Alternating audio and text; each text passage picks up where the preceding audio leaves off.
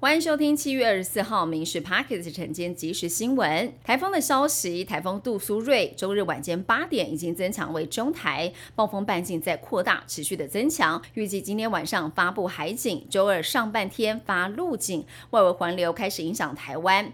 周三、周四全台风雨会最大，气象局不排除登陆前会达到强台的等级。柏流级货柜船天使轮六百个货柜掉落海面，打捞作业到昨天下午累计。已已经捞到了一百四十七个货柜。目前漂流货柜所在区域主要在大林埔以及林园沿岸。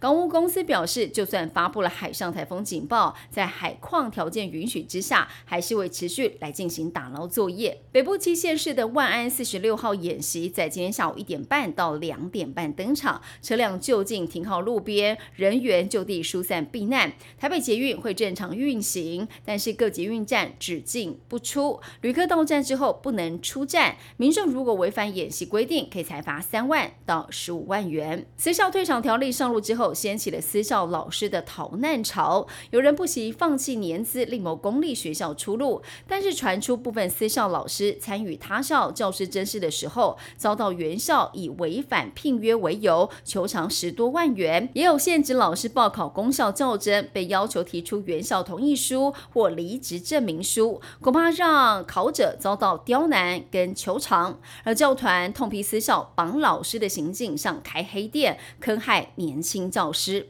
房市吹寒风，依据财政部公布了今年首季个人房地合一税的课征情况，不仅整体的件数大为减少，短期交易案件急动，尤其持有两年之内课征百分之四十五的交易案件，比去年首季腰斩。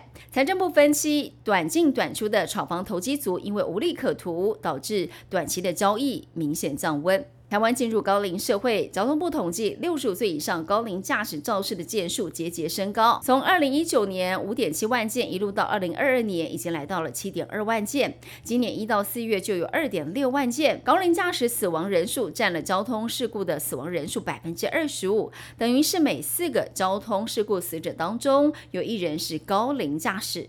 专家就分析，平常长者对机车的依赖度高，呼吁政府加强公共运输。美国研究发现。失智跟感官退化有高度相关。报告当中，专家研究年过七旬长者，不止视力障碍，连近视。恐怕都会增加失智的风险，但是国内眼科权威认为，近视跟失智不见得有直接的关系。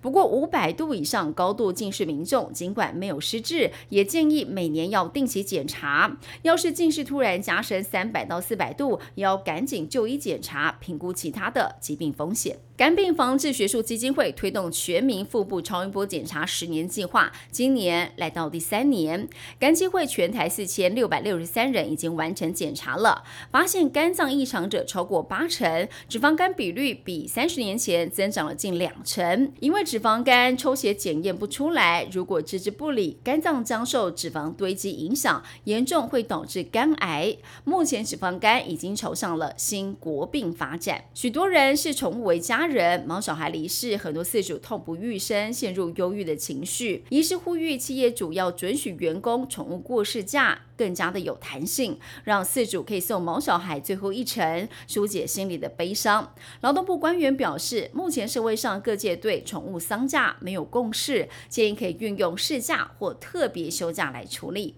以上新闻由民事新闻部制作，感谢您收听。更多新闻内容锁定下午五点半《民事 Parks 晚间即时新闻》。